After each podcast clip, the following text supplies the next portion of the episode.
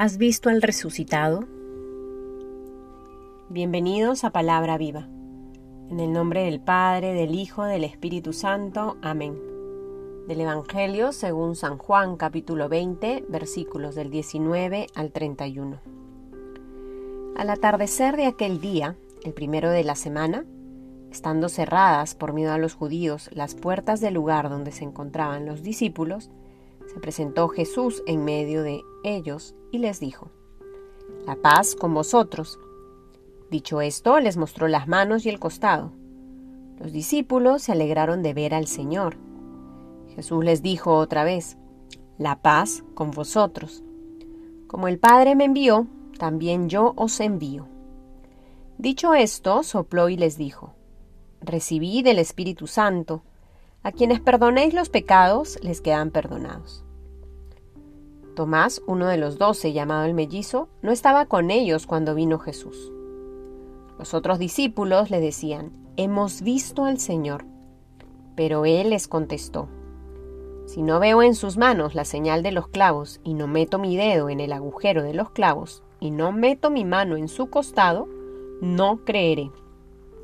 Ocho días después, Estaban otra vez sus discípulos dentro y Tomás con ellos. Se presentó Jesús en medio, estando las puertas cerradas, y dijo, La paz con vosotros.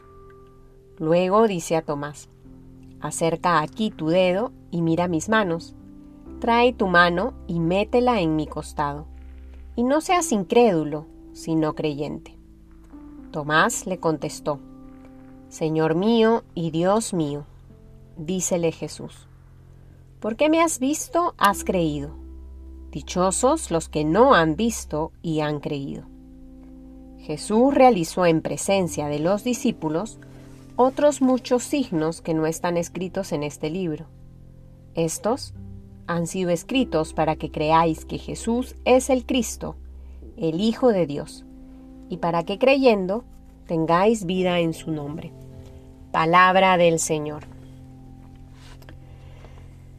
Llegamos entonces al segundo domingo de Pascua, o también conocido como el Domingo de la Divina Misericordia. Y escuchamos este Evangelio donde se nos narra una vez más la aparición del resucitado a sus discípulos.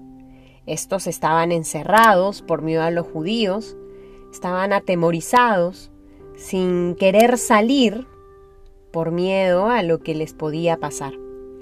Jesús, el resucitado, sabiendo de lo que están viviendo, entra al lugar donde ellos se encuentran y les desea paz. En dos oportunidades les dice la paz con vosotros. Luego les regala el don del Espíritu Santo y les da la capacidad para perdonar pecados. Esta experiencia de encuentro con el resucitado, a ellos, quienes estaban aún escépticos, atemorizados, les fortalece para el anuncio. Acrecientan sus certezas en las promesas cumplidas del Maestro.